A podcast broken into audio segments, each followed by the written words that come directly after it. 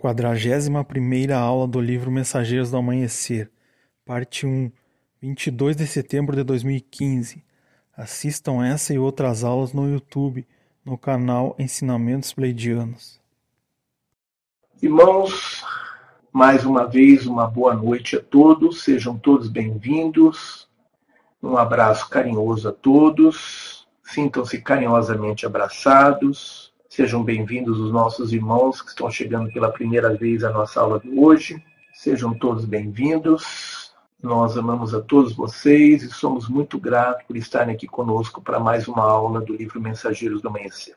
Irmãos, a aula de hoje é a 41 aula do livro Mensageiros do Amanhecer. É a segunda aula do capítulo 18, Sinfonias da Consciência e a aula de hoje começa no parágrafo As emoções por evocarem sentimentos, na página 236 do livro impresso e páginas 85 do e-book. Queremos agradecer aos irmãos por estarem participando dessa aula e pedir a todos que tomem o texto da nossa aula de hoje e que tenham uma boa aula. Capítulo 18 Sinfonias da Consciência. As emoções, por evocarem sentimentos e por ligá-los aos sentimentos, permitem-lhes reconhecer diferentes estados de consciência.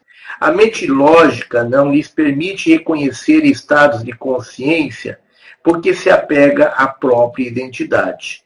Permanece trancadas nos limites do ego e não deseja conhecer outras áreas. Os sentimentos, no entanto, sempre percebem outras áreas porque possuem discernimento. Vocês podem ler signos e definições através da energia a que chamam de sentimento. Na verdade, essa energia que chamam sentimento é uma vibração. Então, irmãos, as emoções são o caminho para a espiritualidade.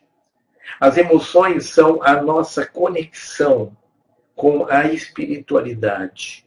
As nossas emoções são o caminho que nos leva à multidimensionalidade, que nos leva a conhecer todos os outros eus paralelos que vivem em cada uma das dimensões paralelas. O nosso eu aprende a se projetar em cada uma dessas dimensões paralelas e conhecer a nossa identidade em cada uma dessas realidades paralelas através das emoções. As emoções é a via pavimentada que nos conduz a essas experiências. As emoções levam-nos aos sentimentos e os sentimentos nos levam a conhecer a multidimensionalidade. As emoções, elas permitem uma libertação através dos sentimentos, nos permite a libertação dos limites do ego, dos limites da matéria. A mente lógica, ela está presa aos limites do ego. A mente lógica normalmente não permite que as emoções possam se expandir, possam ser exacerbadas e possa nos abrir o caminho para a multidimensionalidade. As pessoas que são extremamente metódicas e racionais, as pessoas que vivem em função da mente lógica, as pessoas que têm a ciência como Deus, que só acreditam nas coisas se a ciência confirmar, essas pessoas elas não conseguem avançar na espiritualidade porque elas não dão abertura para a manifestação das emoções, porque elas não valorizam o sentir, porque elas não dão espaço para que os sentimentos conduzam-na através do seu dia a dia. Essas pessoas ficam presas à terceira dimensão, ficam presas aos limites do ego, ficam presas a essa realidade e não conseguem se projetar em outras realidades. As pessoas que têm bloqueios que impedem-nas de sentir, impedem-nas de experienciar as emoções, os sentimentos.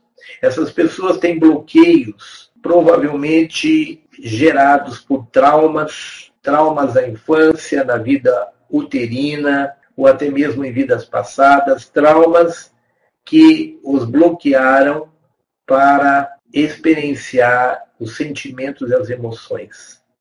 As pessoas traumatizadas pegam medo de dar alma às emoções e os sentimentos. Essas pessoas se tornam racionais e muitas vezes não sabem o porquê que são tão racionais, desconfiadas, que não acreditam nem mesmo nas suas capacidades psíquicas.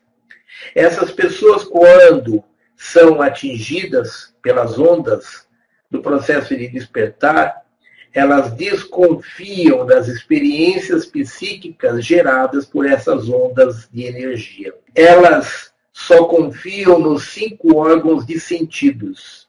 Tudo que foge dos cinco órgãos de sentidos, elas desconfiam, elas têm medo de conhecer uma outra realidade, elas têm medo de enxergar alguma coisa que não seja físico, elas têm medo da vidência, da clarividência. Quando elas têm intuição, elas acham que é coisa da cabeça delas. Elas não dão chance às intuições, não dão chance às comunicações dos mentores que falam dentro da sua cabeça e ela acha que isso é loucura, que isso é bobagem, que isso é coisa da mente dela. Essas pessoas, normalmente, quando começam a ter experiências psíquicas, procuram psiquiatra, procuram remédios, achando que estão tendo esse problema de esquizofrenia, problema de, de perturbação mental. Essas pessoas acabam sendo vítimas de tratamentos e muitas vezes até de internações em hospitais psiquiátricos, porque elas mesmas não, elas mesmas não acreditam na espiritualidade.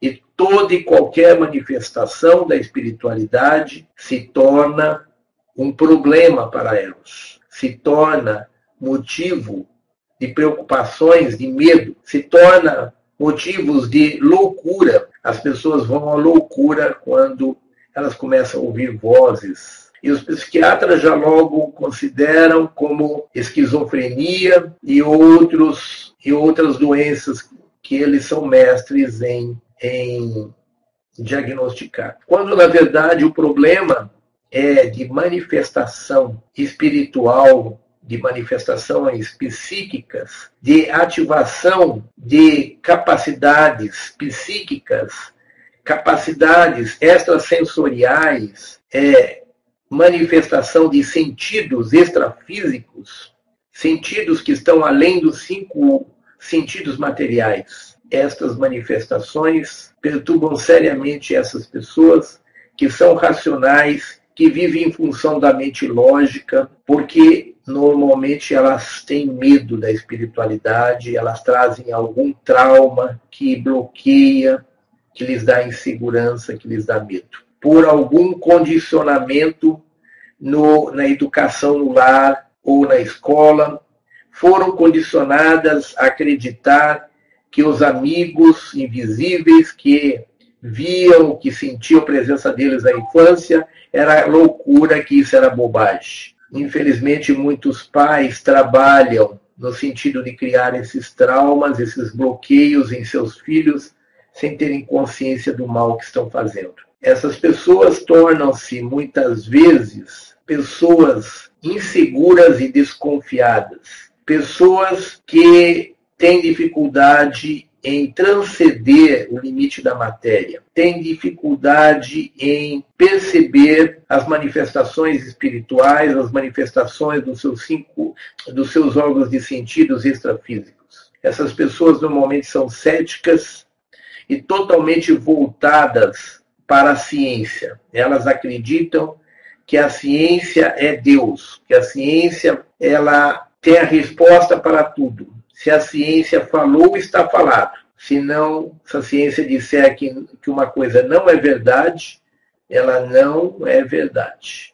por mais provas que tenha dessa verdade. Então, irmãos, nós estamos é, percebendo, através disso, que as emoções é a nossa porta para a espiritualidade. As emoções é a via que nos leva ao nosso desenvolvimento espiritual, que nos conduz através do processo de despertar. E nós, através das emoções, abrimos as portas para que tudo que é transcendente se manifeste e se sobreponha ao nosso ego. É preciso que nós tenhamos a sensibilidade de perceber e confiar nos nossos sentidos extrafísicos, que nós tenhamos a capacidade de transcender os limites dos nossos sentidos físicos e confiar nas manifestações dos nossos sentidos extrafísicos.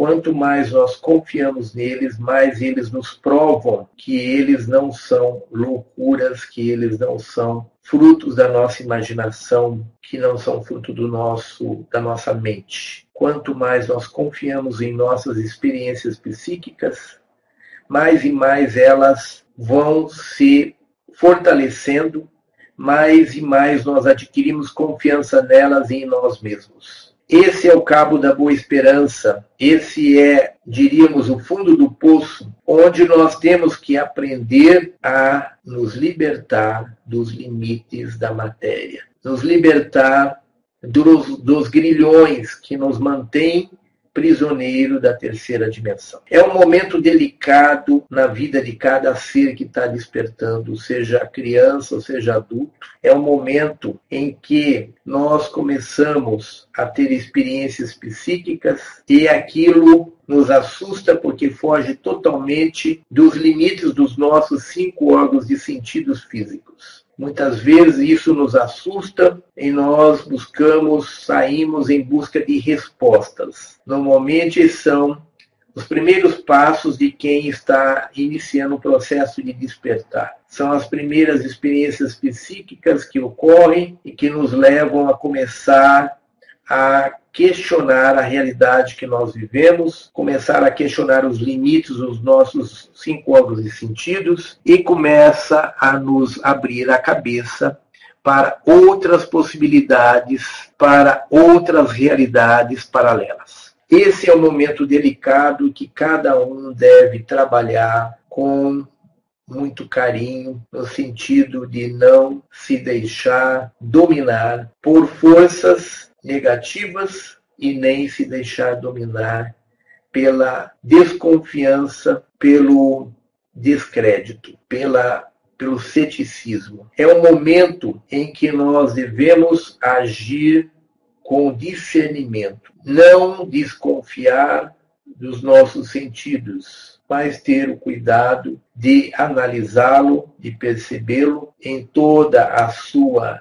extensão, em toda a sua essência e valorizar aqueles, aquelas experiências que realmente são frutos da nossa sensibilidade espiritual. É um momento delicado em que nós normalmente nos questionamos muito sobre a nossa sanidade e aqueles que têm alguma, algum conhecimento espiritual muitas vezes se questionam se não estão sendo objetos de obsessões. Infelizmente, existem ramos dentro do Espiritismo que acredita que essas manifestações, quando elas começam a acontecer, são frutos de obsessão. Com Ibiatã aconteceu quando estava numa escola de médiums kardecista, de começar a relatar as suas experiências psíquicas e os monitores que estavam dando aula de, na escola de médiums começaram a achar que era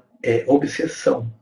Por quê? Porque nenhum deles era médium, nenhum deles tinha a sensibilidade desenvolvida. Eram todos monitores que tinham apenas o conhecimento teórico, que não tinham a mínima noção da prática, da comunicação com a espiritualidade, não tinham a mínima noção do que era, na prática, a manifestação, as manifestações psíquicas. E nós temos visto isso com uma certa frequência de pessoas espiritualizadas botarem em dúvida as capacidades psíquicas de pessoas que estão iniciando o seu processo de despertar. Como se a mediunidade se limitasse à incorporação é, mecânica de um espírito, como se ela se limitasse a uma manifestação técnica, mecânica de um espírito. Então, irmãos, todo o processo de despertar, ele independe de qualquer mediunidade, ele independe da nossa crença ou não nas capacidades psíquicas.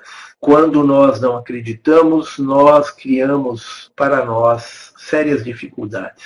Por isso, nós devemos ter sempre a mente aberta a todas as possibilidades. Nós não devemos rotular, como muitos ligados à espiritualidade fazem de rotular as experiências psíquicas de obsessão, é, de é, ou como fazem os nossos médicos psiquiatras de rotular como esquizofrenia e assim por diante. Nós devemos ter sempre o equilíbrio, o bom senso de observar as nossas experiências psíquicas quando elas começam a acontecer, observá-las com muito cuidado, como se nós fôssemos um observador. Observar, analisar, sentir, observar, analisar, sentir, observar, analisar, sem sermos racionais, vamos sentir e vamos analisar o que nós sentimos, como nós sentimos, para que nós possamos é,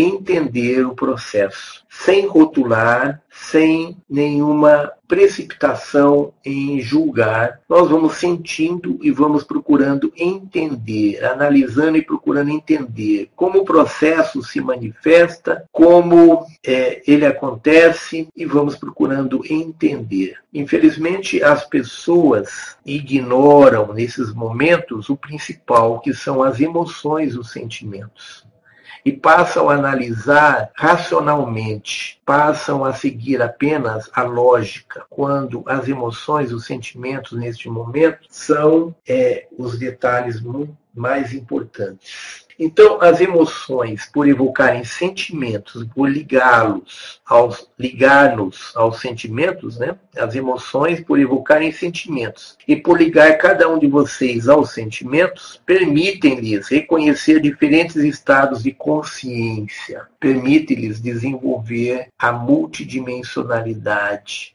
permite-lhes expandir a sua consciência e perceber as realidades paralelas conhecer as nossas e outras identidades. A mente lógica não lhes permite reconhecer estados de consciência.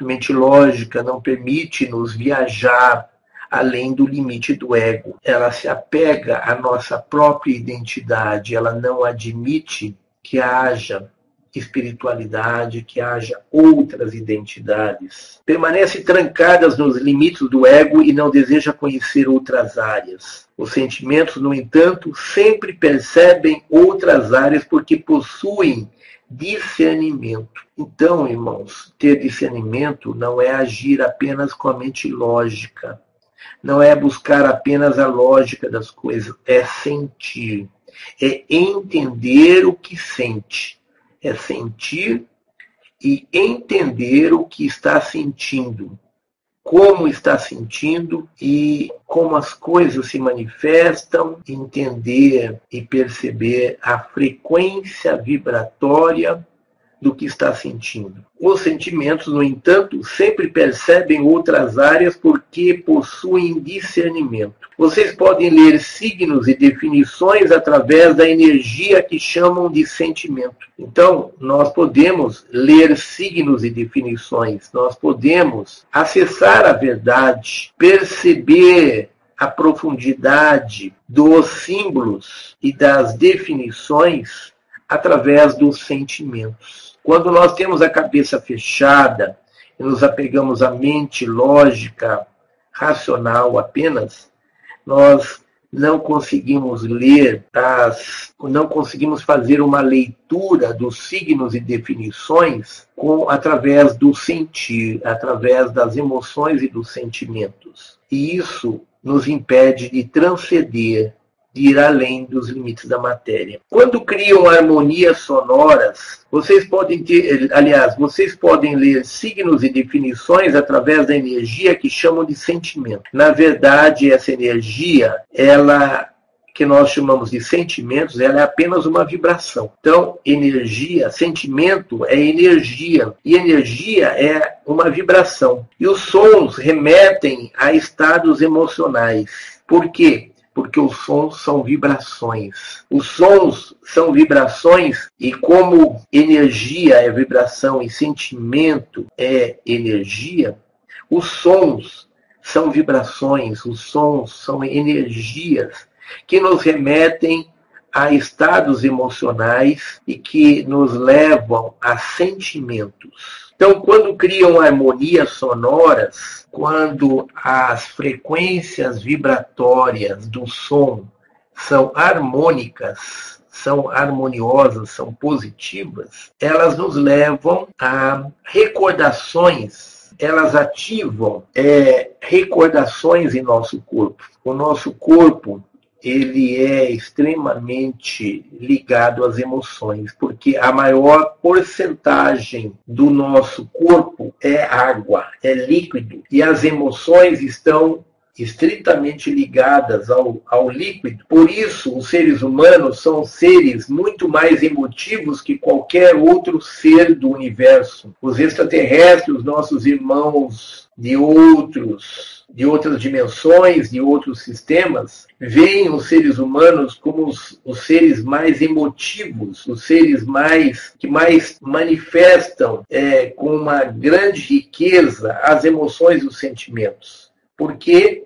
porque os seres humanos são basicamente seres de água, são em sua maior água e silício. Os seres humanos são em sua maior porcentagem feitos de água e silício. Então, os seres humanos são dotados desta capacidade peculiar de ter emoções e sentimentos, essa facilidade de sentir que outros seres, mesmo aqueles que são mais evoluídos, não têm essa riqueza de capacidades de sentir que o ser humano tem. Então, a água está diretamente ligada às emoções. As emoções estão diretamente ligadas a água. Nós temos aí experiência daquele japonês que fez experiências com, com a água e com cristais de gelo, experienciando a transmissão de emoções à água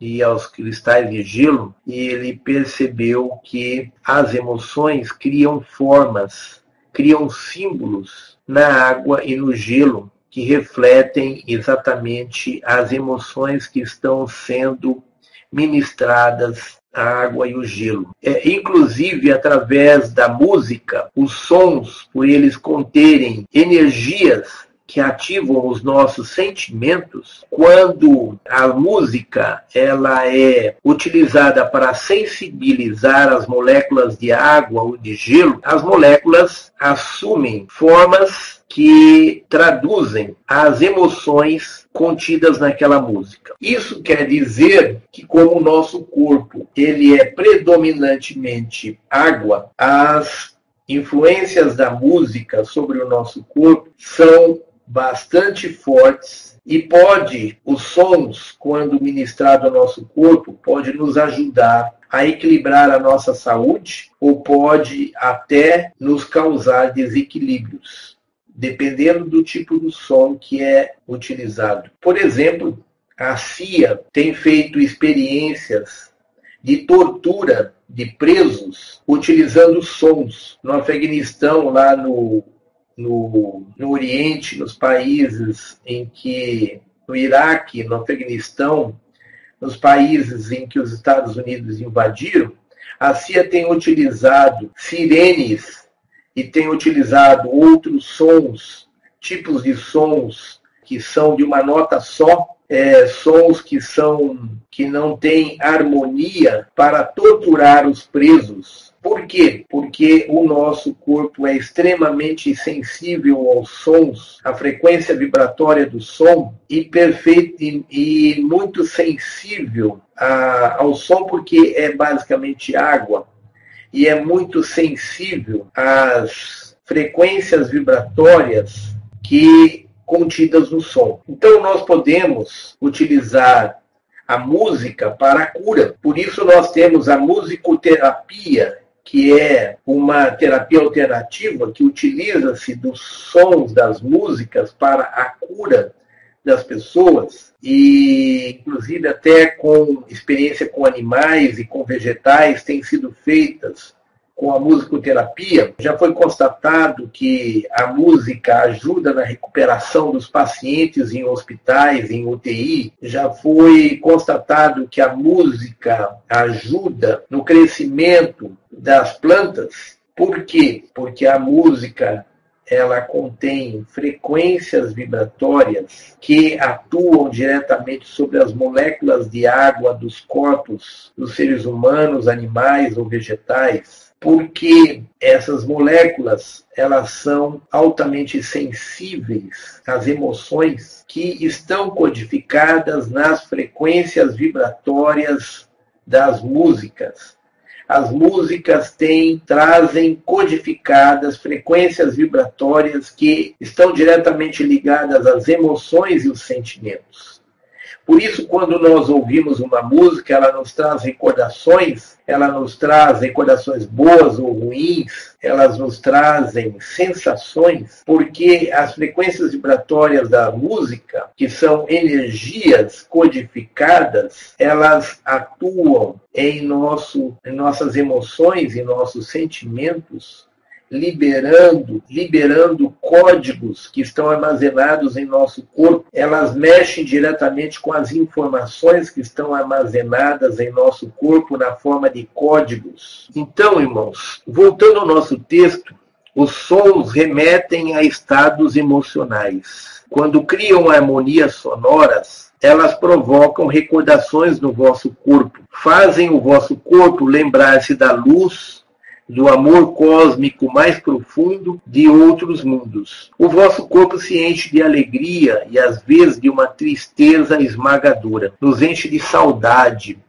é muito comum nós sentirmos saudade de alguma coisa que não sabemos o que é quando nós ouvimos determinadas músicas, porque elas trabalham informações armazenadas em nosso corpo. Elas ativam essas informações que estão armazenadas na forma de emoções em nosso corpo. Então, irmãos, nós temos em nosso ser uma ferramenta importantíssima para abrir o nosso caminho para o processo de despertar, que são as emoções e toda a quantidade de água que nós temos em nosso corpo. E nós devemos aprender a fazer isso, uso disso, associando a isso a música, usando a música em nossas meditações, usando a música em nossas experiências psíquicas, usando a música nos nossos momentos de introspecção, é fundamental que nós experienciemos a utilização da música para abrir esses portais, abrir o caminho para o nosso processo de despertar. O vosso corpo se enche de alegria e às vezes de uma tristeza esmagadora. Mesmo quando vem essa tristeza esmagadora, isso não é negativo, embora a tristeza normalmente seja negativa, mas essa tristeza esmagadora que às vezes é ativada em nós através da música, através dos sons, através dos mantras, ela tem um significado que é o de nos remeter à transcendência, nos jogar para outras realidades, nos tirar dos limites da realidade material. Ele busca e acessa a frequência há muito desejada e que o som lhe fez recordar. Então, o som, ele ativa em nosso corpo essa frequência que está armazenada em algum lugar, essa frequência vibratória, e que nós buscamos muitas vezes essa frequência e não conseguimos acessá-la. O som se torna um instrumento importante para que nós consigamos é, ativar essa frequência vibratória que está em nosso corpo e nos levar, através dessa ativação de frequência vibratória, a recordar, a ter saudades, a ter é, a ativação da nossa verdade dentro de nós. 41 aula do livro Mensageiros do Amanhecer, parte 2, 22 de setembro de 2015. Assistam essa e outras aulas no YouTube, no canal Ensinamentos Pleidianos nós. Quando permite que o som seja tocado no vosso corpo, descobrem a frequência que estavam procurando. Então, quando permitem que o som toque cada célula do nosso corpo, nós vamos descobrir frequências que nós buscávamos há muito tempo. Esta frequência é ligada à evolução das hélices que compõem o vosso DNA nós vamos encontrar, nós vamos ter ativado em nossos corpos a frequência vibratória que nos conduz à ativação das novas fitas de DNA. Então, o som em nossos corpos tem uma função importante porque ele ativa frequências vibratórias da mesma forma que a energia eletromagnética vinda do Sol e recebida pelos nossos chakras e conduzida às nossas células pelos nosso,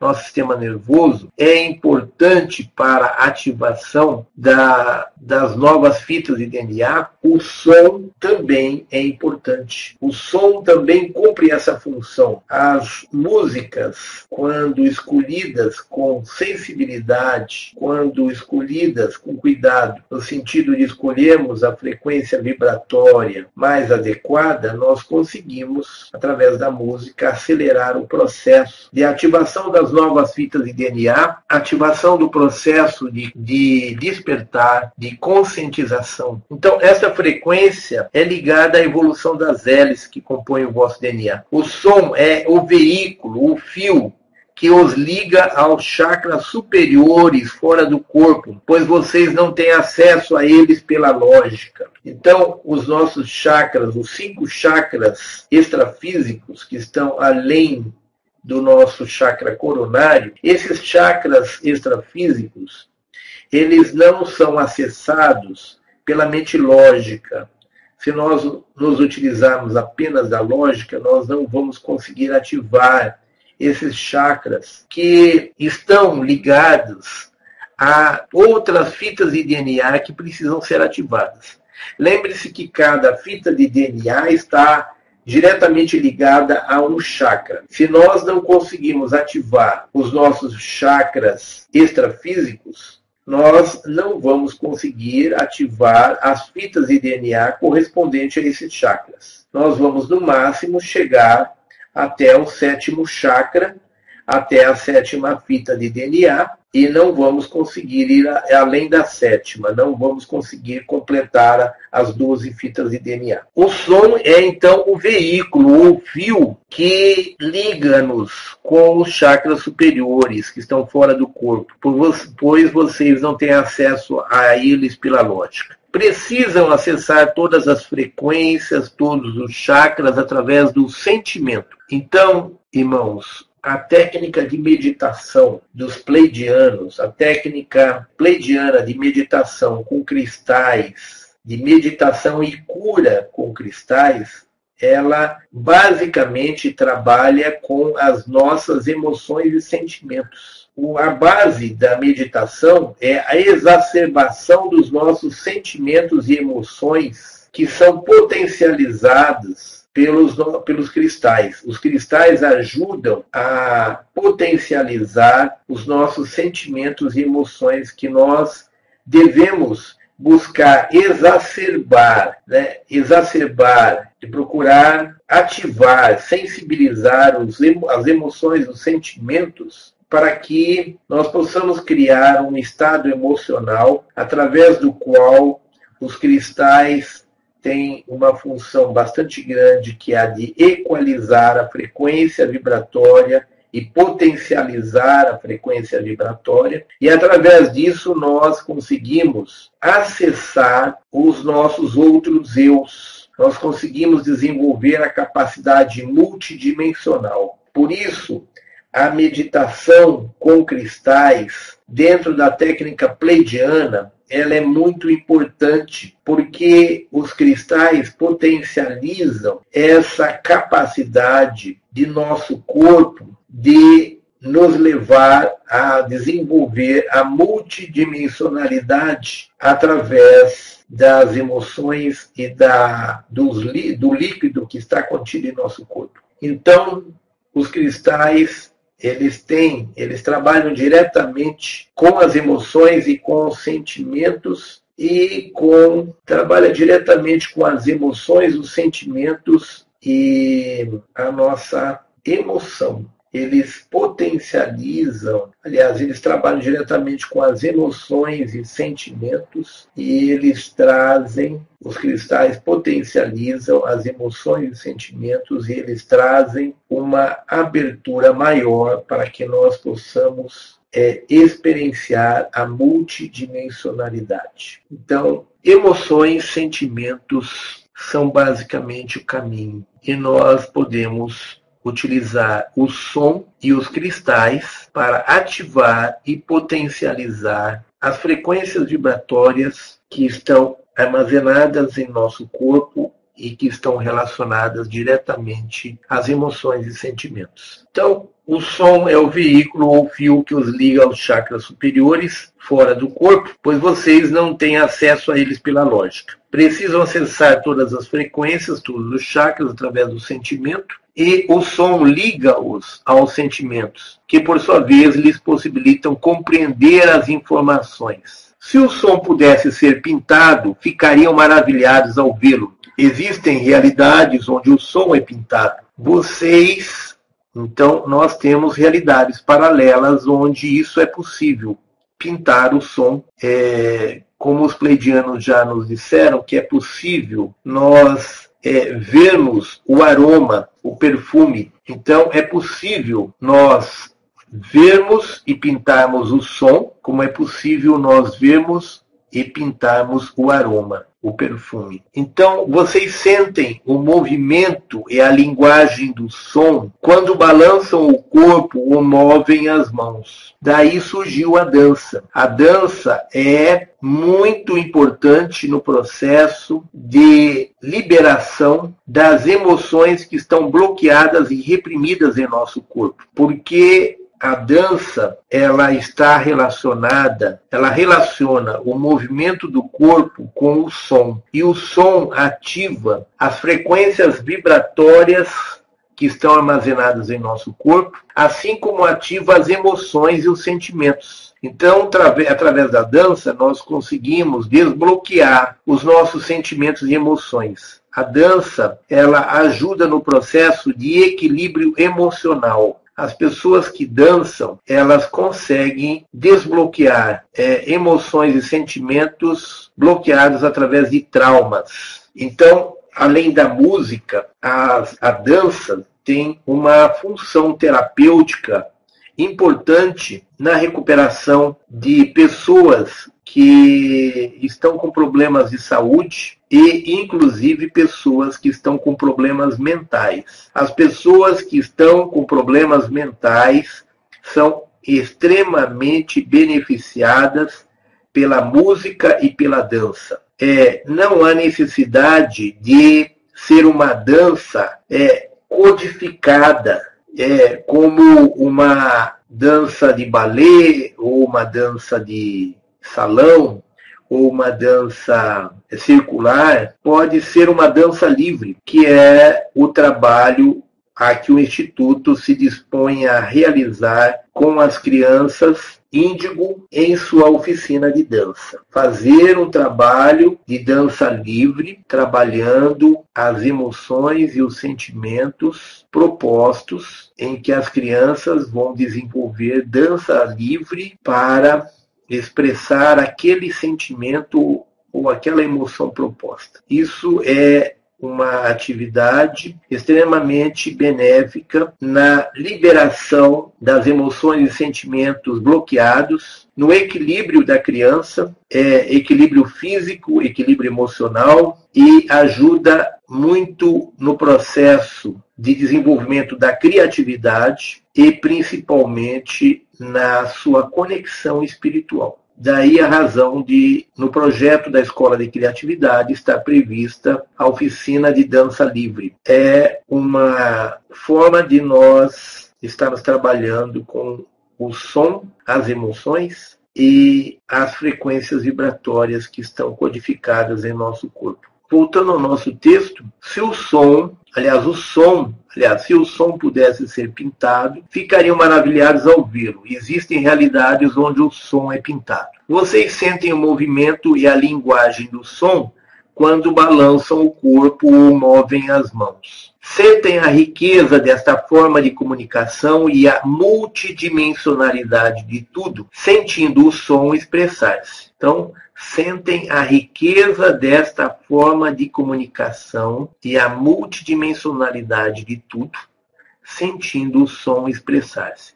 Ele tem uma linguagem própria, tem uma forma. O som é portador de uma determinada frequência e o corpo reconhece essa frequência. O corpo está programado para aceitar a frequência, ou seja, o corpo está programado para ser ativado, para aceitar a ativação da frequência. Então, o nosso, no nosso corpo estão armazenadas frequências. Ah, o corpo está programado para é, aceitar que essas frequências sejam ativadas. E a música o som é uma forma de nós fazermos a ativação das frequências que estão armazenadas em nosso corpo. Então, os grandes mestres da música, tais como Beethoven e Mozart, estavam codificados para acessar informações de natureza estável, pois recebiam harmonias sonoras numa época de grande obscurantismo no planeta. Para manter uma certa memória aberta na mente dos homens, baixar, baixas escalas vibratórias de som foram traduzidas para a mente desses mestres.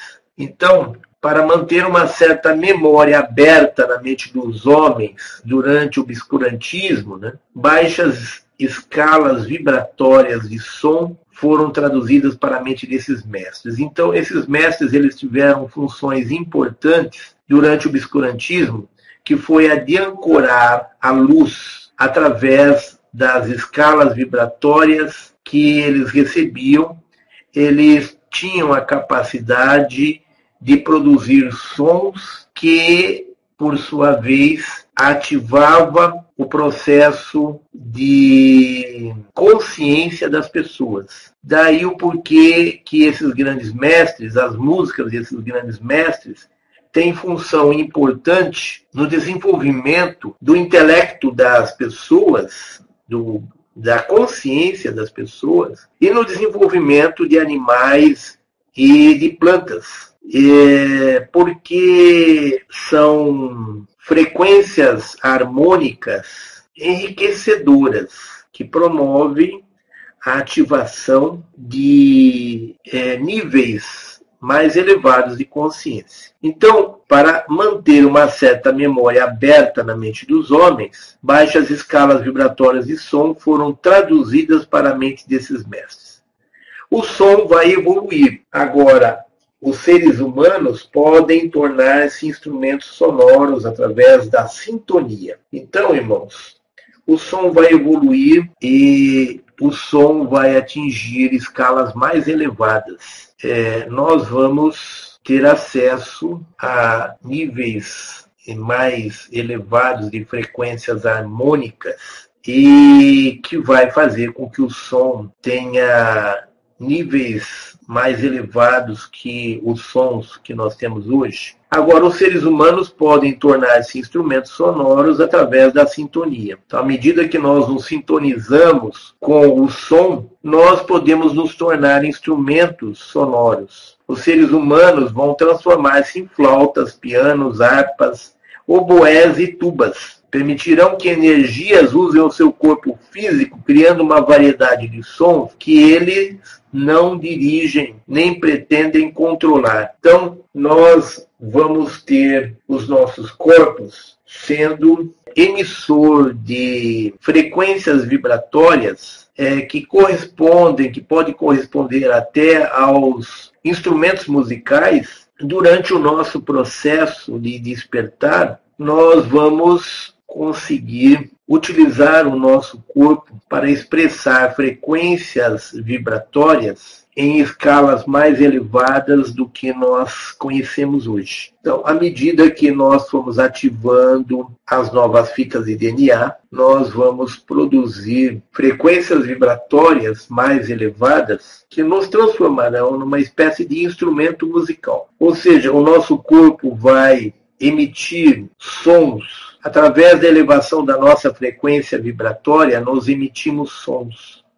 Os irmãos já ouviram falar de música das esferas? Os irmãos pleidianos nos dizem que as estrelas, que os planetas, cada um tem uma frequência vibratória diferente. E que essa frequência vibratória, ela é correspondente a uma é, harmonia sonora. Então, a frequência vibratória de cada planeta corresponde a uma harmonia sonora. E os pleidianos, eles conseguem gravar a harmonia sonora de cada planeta à medida que eles viajam pelo universo. E eles fazem disso músicas. Então, é como se cada planeta, cada estrela, fosse a tecla de um instrumento, de um piano ou a corda de um violão, de maneira que cada planeta emite uma frequência vibratória e consequentemente emite um som que corresponde àquela frequência vibratória. Esse som, ele, o som de cada planeta pode ser utilizado como se fossem as teclas de um piano e através disso criar música, criar uma frequência harmônica, uma música que é chamada por eles, quando eles assim fazem, é chamada por eles de música das esferas. Então, cada um de nós tem uma frequência vibratória. Cada corpo humano tem uma frequência vibratória, assim como as estrelas, cada uma tem uma frequência vibratória. Cada corpo humano tem uma frequência vibratória. E essa frequência vibratória, ela pode ser utilizada para gerar uma frequência harmônica, como também pode ser utilizada para gerar uma frequência desarmônica. Por isso que quando existe um grupo de pessoas reunidas, ou esse grupo gera uma frequência agradável, harmônica, uma frequência vibratória elevada, gera uma frequência de baixa, uma baixa frequência vibratória. Porque cada corpo tem uma frequência vibratória. Quando elas são harmônicas, é, elas geram uma sensação de bem-estar. Quando elas não são harmônicas, elas geram uma sensação de mal-estar. Mesmo que existam frequências vibratórias elevadas, quando elas, elas se chocam, quando elas são desarmônicas, elas criam uma ela cria, elas criam um mal-estar, uma sensação de mal-estar no ambiente. É por isso que muitos irmãos, quando se aproximam de nós, nós começamos a bocejar. Seja ele um ser muito evoluído, ou seja ele um ser de baixa evolução, quando um ser que tem uma frequência vibratória muito diferente da nossa se aproxima de nós, seja essa frequência vibratória muito elevada ou muito baixa, ela nos gera a sensação, essa sensação de, de bocejar, nos gera a necessidade de bocejar, porque ela altera a frequência vibratória, conflitando com a nossa, ela gera necessidade, ela gera alterações na quantidade de moléculas de oxigênio no nosso cérebro. Daí vem o bocejo, que é a necessidade de nosso organismo absorver, absorver mais moléculas de oxigênio para equilibrar a carência delas no nosso cérebro. Então, o som vai evoluir. Agora, os seres humanos podem tornar-se instrumentos sonoros através da sintonia. Os seres humanos vão transformar-se em flautas, pianos, harpas, oboés e tubas permitirão que energias usem o seu corpo físico, criando uma variedade de sons que eles não dirigem, nem pretendem controlar. Então, os seres humanos é, permitirão que seu corpo seja usado por uma variedade de sons que os seres humanos não pretendem dirigir ou controlar em seus corpos. Vai acontecer naturalmente, sem nenhum controle, sem limites, etc.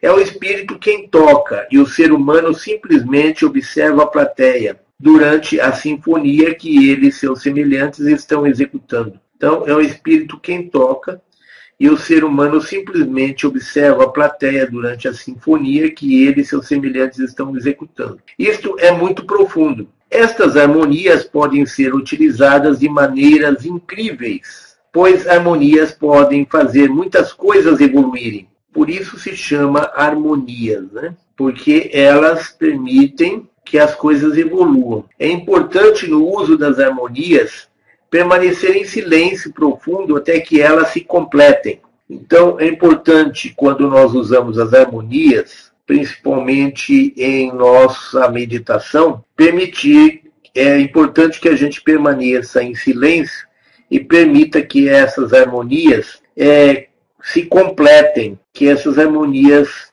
é, completem o seu processo, né? que elas se completem, que elas completem o seu processo. Elas provocam alterações elas abrem portas. Essas sinfonias, então, essas harmonias, elas abrem portas. Certas combinações de sons tocadas no corpo humano destrancam informações e frequências da inteligência. Certas combinações de sons vocálicos, mantras ou mesmo músicas que nós utilizamos nas nossas meditações, elas destrancam informações e frequências da inteligência. Elas destrancam é, informações que estão bloqueadas em nós.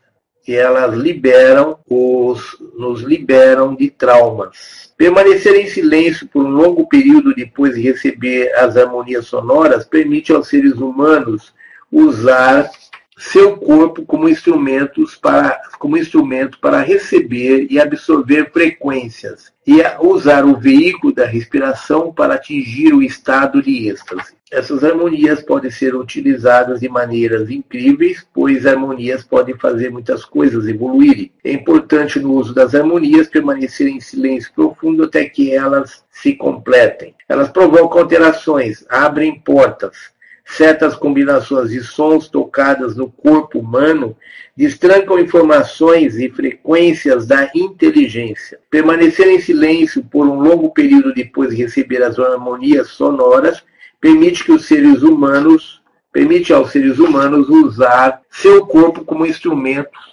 para receber e absorver frequências e a usar o veículo da respiração para atingir o estado de êxtase. Quando, quando entram em sintonia com outras pessoas, vocês, vocês têm acesso à mente coletiva do grupo. Então, quando entram em sintonia com outras pessoas, vocês, através da frequência vibratória, têm acesso à mente coletiva do grupo, o que, o que não ocorria antes. Trata-se de um salto gigantesco na conscientização. Então, trata-se de um salto gigantesco na conscientização. Ou seja, através dessa esse acesso à mente coletiva do grupo, nós conseguimos é, acelerar o nosso processo de conscientização. A palavra-chave, então, é harmonia. Essa é a palavra-chave. Ter, então, através da harmonia, nós conseguimos estar em sintonia com outros grupos, estar em sintonia com a mente coletiva do, do nosso grupo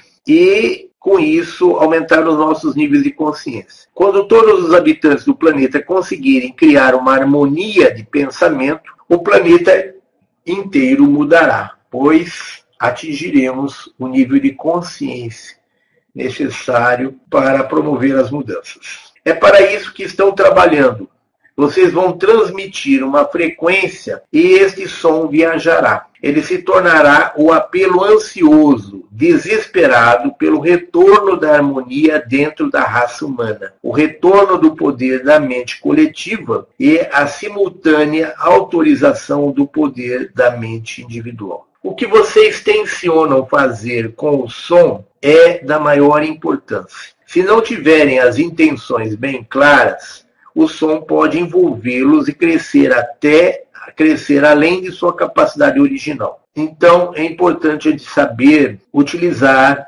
a frequência do som, saber é, utilizar o som para ativar as frequências corretas, porque senão nós poderemos ser envolvidos pelas frequências do som e perdemos o controle da, da situação. Né? Ele pode se duplicar, o nosso o som ele pode se duplicar, quadriplicar com seu próprio impacto. É de suma importância terem a intenção bem clara daquilo que planejam fazer com o som. Então, esse é o item número um. Ele pode se duplicar, quadriplicar com seu próprio impacto. Por isso, é de suma importância terem a intenção bem clara daquilo que planejam fazer com o som. O item número dois. O som amplifica a energia cria e sustenta ondas de colunas, construindo uma sequência de frequências. Essa energia pode ser direcionada para qualquer coisa. Então, o som é energia, mas o som ele pode amplificar as energias contidas em alguma coisa, por exemplo, um cristal ele, ele tem uma certa energia, mas ele pode ter a energia amplificada através da música. Então, essa energia pode ser direcionada para qualquer coisa. Vocês já ouviram falar das muralhas de Jericó sobre a marcha das pessoas que cercavam a cidade. Elas caminharam durante dias em volta de Jericó, criando e sustentando uma onda de energia. Esta onda aumentou tanto que implodiu as muralhas. As danças nativas o batuque, o chacoalhar, os movimentos em círculo criam esta onda de energia. Quando fazem som em círculos ou dentro da circunferência do pilar de luz, criam uma coluna capaz de fazer muito mais coisas do que vocês possam imaginar. Então, quando nas danças dos índios, danças nativas, mesmo quando é usado batuque, quando é feito os movimentos eles são em círculo, eles criam essa onda de energia. Então, quando fazem som em círculos ou dentro desse, da circunferência do pilar de luz, né, o pilar de luz é redondo. Se nós fazemos sons dentro do pilar de luz, dentro de um espaço onde está contido dentro de um pilar de luz, nós estamos fazendo som em círculos. E os sons em círculo, ele consegue fazer muito mais coisas do que nós podemos imaginar. Ela é capaz de criar explosões, bem como de criar ou destruir realidades. Então, quando nós fazemos sons dentro de círculos, principalmente quando a gente faz dentro da circunferência da luz, nós criamos uma coluna capaz de fazer muito mais coisas do que vocês possam imaginar. É, esse tipo de coisa gera sons que estão além da nossa percepção, a nossa capacidade de perceber. Ela é capaz de criar explosões, bem como de criar ou destruir realidades. Entre as tribos orientadas para a guerra, o grito de guerra era usado pelos que se dirigiam para a batalha. Então era muito comum antigamente, isso a gente tem visto aí em filmes, os índios, ou mesmo é, não só os índios, como os seres orientais, etc., é, que se beneficiavam é, nas suas batalhas de um grito de guerra. Esse grito de guerra ele tinha por objetivo já assustar as pessoas que estavam que estavam no campo de batalha. Então as pessoas que estavam no campo de batalha, elas eram impressionadas pelo grito de guerra. Essas tribos orientadas para a guerra, entre as tribos orientadas para a guerra, o grito de guerra era usado pelos que se dirigiam para a batalha. A união e a intenção desta invocação era a forma de pedirem às forças não físicas que os acompanhassem a união e a intenção desta informação era a forma de pedirem às forças não físicas que os acompanhassem. Os guerreiros, ao usarem este som no combate a seus inimigos, encaminhavam a energia através de um portal, criando e sustentando a coluna. Quando ouvem um som como grito de guerra, as recordações desagradáveis que ele evoca em vocês deve-se à sua força e à sua utilização no passado. Ele incomoda as outras pessoas porque lhes lembra a responsabilidade que o som possui. Muitos de vocês ficariam ou ficaram petrificados pelo som, ficam petrificados com o som da própria voz, declarando com firmeza as vossas preferências. 41 aula do livro Mensageiros do Amanhecer, parte 3, 22 de setembro de 2015. Assistam essa e outras aulas no YouTube, no canal Ensinamentos Pleidianos com mulheres. É, hoje o que nós temos são as forças da não-luz, as forças aí retrógradas, trabalhando no sentido de colocar homens e mulheres um com, uns contra os outros. É, isso faz parte da filosofia deles de dividir para governar. Então eles colocam as raças umas contra as outras, colocam os homens contra as mulheres, colocam é, as pessoas umas contra as outras por causa da religião, por causa da política. Então, eles tudo que eles criam são formas de tentar dividir a humanidade para tirar o poder da humanidade, para governar a humanidade, poder manipular e controlar a humanidade. Mais recentemente, eles estão agora colocando os adultos contra as crianças. Então, até há pouco tempo eles vinham trabalhando no sentido de colocar os homens contra as mulheres e as mulheres contra os homens. Hoje eles estão trabalhando no sentido de colocar os adultos contra as crianças. Então é uma forma, eles vivem em função dessa energia de conflito, que é a energia que alimenta a eles. Então eles vivem promovendo os conflitos para se alimentar, eles vivem promovendo é, as separações, as divisões, para poder estar no controle, estar é, no domínio.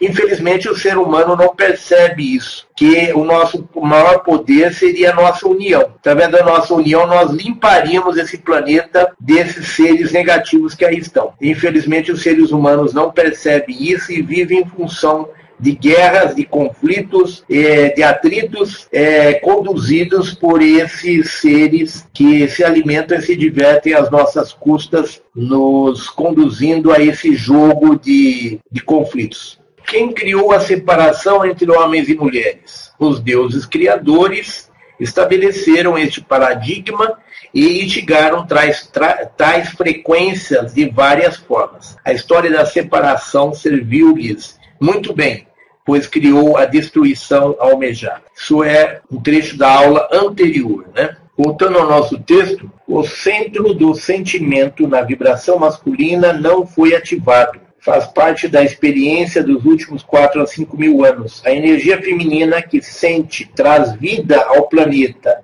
e representa a criatividade entrou em estado de submissão para dar oportunidade à vibração masculina que não possui sentimento de governar o mundo. Vocês estão abrindo os vossos centros de sentimento. Os homens costumam ter maiores bloqueios em seus centros de energia do que as mulheres. A energia dos homens está estagnada porque sobe do primeiro para o segundo chakra e para. O centro do sentimento na vibração masculina não foi ativado. Faz parte da experiência dos últimos 4 a 5 mil anos. A energia feminina que sente, traz vida ao planeta e representa a criatividade, entrou em estado de submissão para dar oportunidade à vibração masculina que não possui sentimento de governar o mundo. Nós queremos que vocês enxerguem a cena global. Buscamos movimentos de consciência. A energia feminina, portadora da magia e da intuição, concordou em abdicar dessas qualidades energia feminina significando não apenas os seres fisicamente femininos, mas a consciência feminina. Diversas culturas nativas que viveram na Terra e conheciam a vida possuíam características predominantemente femininas. Não se esqueçam de que os seres femininos literalmente trazem vida ao planeta, pois a vida sai do corpo feminino. Os seres femininos, portanto, são portadores de sentimentos, porque não se pode trazer vida ao planeta e não sentir a não ser que você participe do movimento patriarcal que cria drogas para embotar os sentimentos. Quem não consegue sentir a vida não lhe dá valor. Quando você sente a vida, participa da criação e traz vida ao mundo, lhe dá um valor muito maior porque a conheceu. O movimento patriarcal, nos últimos 5 mil anos, afastou-se completamente do processo do nascimento para poder dedicar-se ao desenvolvimento de armas e ao contínuo aniquilamento dos seres humanos. O bloqueio da energia nos homens foi proposital em geral, está estagnada no segundo chakra ou pênis, ou no pênis. As mulheres estão com um nó na garganta porque concordam, concordaram há quatro ou cinco mil anos manter silêncio acerca da magia e da intuição que representavam e conheciam como parte da chama gêmea. A chama gêmea consiste na energia masculina e feminina coexistindo num só corpo, quer seja ele fisicamente masculino ou feminino. A sociedade patriarcal tem sido governada pelo aspecto masculino do eu. Vocês todos experimentaram através da consciência e aprenderam o que funcionaria melhor preparando-se para a época em que as chamas juntas irão acender-se no vosso corpo. Neste momento, a chama gêmea não mais será procurada como um parceiro fora do eu, mas compreendida como integração dos eus feminino e masculino e o amadurecimento de tudo aquilo que o eu já realizou. Depois que tiverem integradas energias feminina e masculina dentro de vocês e ativada a chama gêmea, irão procurar uma pessoa que também esteja completa, não alguém que preencha uma necessidade vossa ou vice-versa. Durante este período de mudança, será necessário que as mulheres desatem o nó da garganta e se permitam falar. Chegou a hora. Para os homens, o desafio consiste em compreender as mulheres e sentir. Devem deixar que o sentimento entre na expressão da vossa sexualidade e dos vossos relacionamentos. Muitos homens estão atravessando um período de grande dificuldade em relação às mulheres. E é verdade. O que estamos sugerindo, a vibração masculina, e isso vale também para as mulheres, quando operam seu aspecto masculino, é que deixem o sentimento entrar na área da sexualidade. Sintam a amplitude da emoção e não apenas a sexualidade física, o estímulo localizado. Existe um estímulo emocional que necessita de um compromisso emocional e de uma confiança emocional. No campo eletromagnético, esse estímulo emocional vai abrir uma frequência dentro de vocês esta frequência que a sexualidade representa é uma é um remanescente da vossa divindade. Então, irmãos, tanto a orientação que os irmãos dão aqui, a sugestão deles é que tanto a vibração masculina, representada pelos homens que vibram a, a, a vibração masculina, como também as mulheres que vibram na frequência masculina, é que Deixem de viver o sexo apenas como uma fonte de prazer físico, de, de prazer localizado. E busquem, através do sexo, descobrir o prazer emocional, o prazer que o orgasmo produz quando ele está baseado no amor, ele é muito maior, ele é a maior energia que se coloca a maior energia que se coloca em andamento dentro da humanidade é a energia do orgasmo, é a energia criadora provocada através do orgasmo baseado no amor. Quando se tem um relacionamento de amor e esse relacionamento ele gera um orgasmo, a energia gerada por esse orgasmo, tanto masculino como feminino, o orgasmo tanto masculino como feminino, quando ele é, tem base no sentimento, ele tem base na emoção, ele é uma tremenda uma energia criadora que se nós aprendemos a canalizar durante o orgasmo esse essa energia, esse poder, nós podemos conseguir fazer grandes coisas com ele. Então, no livro Terra, nós temos inclusive exercícios sugeridos pelos pleidianos para que nós possamos fazer a canalização, fazer o direcionamento da energia do orgasmo é, quando ele é resultante de uma relação sexual baseada no amor. Esse poder desse, dessa energia é muito grande e ele pode ser conduzido, pode ser canalizado de forma a criarmos coisas positivas com ele. Então, existe uma predisposição dos homens e das mulheres que vibram na frequência masculina, na polaridade masculina, que existe uma, uma tendência a se fixarem na, no relacionamento sexual, no prazer físico, no prazer do orgasmo físico, prazer criado fisicamente, o prazer é, localizado, é, prazer físico, sem se levar em conta o prazer provocado pelo orgasmo emocional. Então, existe o orgasmo físico o orgasmo emocional. O orgasmo através dos sentimentos. E isso não é uma exclusividade dos homens, é uma característica de todos aqueles seres que vibram na frequência masculina, sejam homens ou mulheres. Hoje nós temos um aumento bastante grande de mulheres vibrando na frequência masculina e caindo nos mesmos erros, copiando o que existia de pior nos homens. Elas estão imitando, elas estão copiando o que existia de pior nos homens e caindo nos mesmos erros. Existe um processo de deterioração é, na, no equilíbrio das energias provocado por influências externas e que não para os quais os seres humanos não estão atentos. É, muitas vezes os seres humanos não percebem, muitas vezes, na maioria das vezes, eles não percebem que durante qualquer relação sexual existe a presença de seres espirituais participando da relação é, sexual. Toda relação sexual tem a participação de seres espirituais. É uma tremenda de uma explosão de, uma, de energia que atrai seres de todas as frequências vibratórias, não só seres negativos, mas seres positivos, seres evoluídos, é, seres de alta frequência vibratória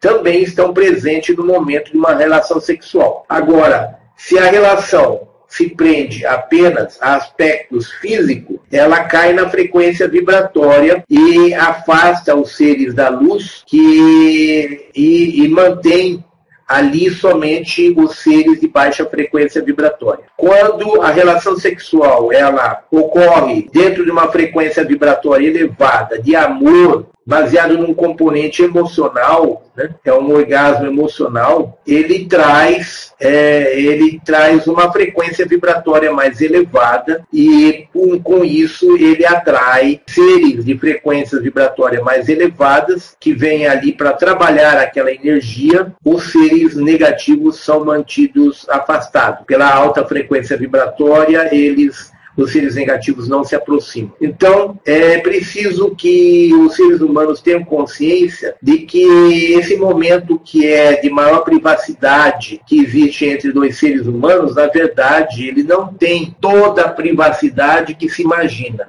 Na verdade, ele é um momento de manifestação de intensas energias que tem é, frequências vibratórias variando é, de acordo com as emoções que estão envolvidas naquele momento. Se forem emoções elevadas, atrai, gera um campo de alta frequência vibratória que atrai seres da luz.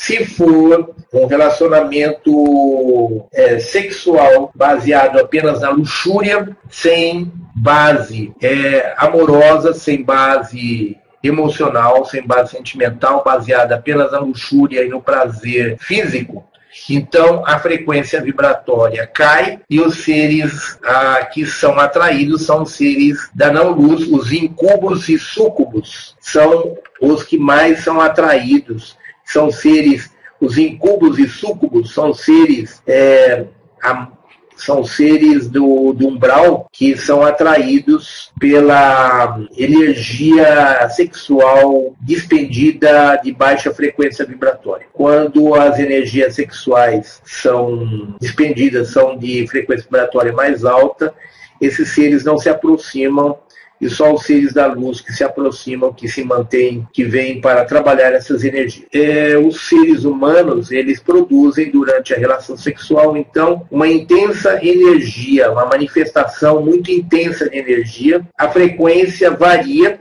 a frequência vibratória, e os seres que nós vamos estar atraindo para participar deste evento é condizente com a frequência vibratória que movimenta, que está das energias que estão em movimento. Né? Voltando ao nosso texto, tudo isso agora está chegando a um ponto de equilíbrio, de estabilização, de equalização. As mulheres começaram a abrir a sua garganta há cerca de 30 anos, passando a ter a oportunidade de falar sempre. O problema é que muitas mulheres acabaram fechando o centro do sentimento ao abrirem o da fala. É o que nós dissemos. Né? Elas passaram a ter maior expressão, mas desvincularam essa expressão da, do sentimento, do, do coração. Elas fecharam o coração, elas caíram no mesmo erro dos homens. Então, essa expressão ela ficou vazia é, em conteúdo porque ela não expressa mais a, exatamente a voz do coração. Então, não são todas as mulheres, mas um grande número de mulheres estão caindo nesse, nesse erro. Né? Então, as mulheres começaram a abrir sua garganta há cerca de 30 anos passando a ter a oportunidade de falar sempre. O problema é que muitas mulheres acabaram fechando o centro do sentimento ao abrirem o da fala. Começaram a aparecer homens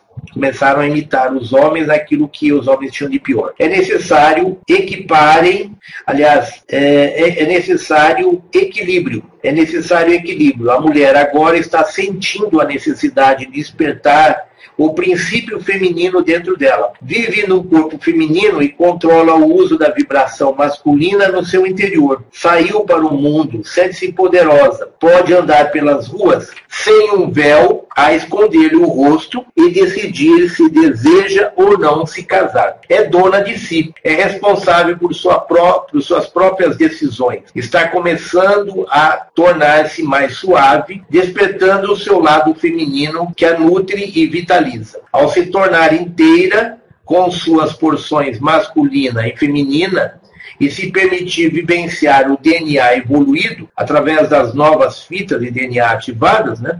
Ela transmite uma frequência e esta será a frequência predominante no planeta. Então, a frequência da quinta dimensão, a frequência predominante no planeta, virá desse equilíbrio entre as polaridades masculina e feminina e a elevação da frequência vibratória devido à ativação das novas fitas de DNA. Isso resulta numa frequência, a ativação das novas fitas de DNA e o equilíbrio equilíbrio entre as polaridades masculina e feminina gera uma frequência vibratória elevada, que será a frequência vibratória da nova civilização. É inevitável que os homens abram o centro do sentimento. É o próximo passo que precisam dar para estabelecer o equilíbrio com as mulheres. Isto vai acontecer muito depressa para os homens e está acontecendo depressa demais, né? Tão depressa que os homens estão indo de um extremo para o outro. Talvez demore um pouquinho para que é, as novas gerações consigam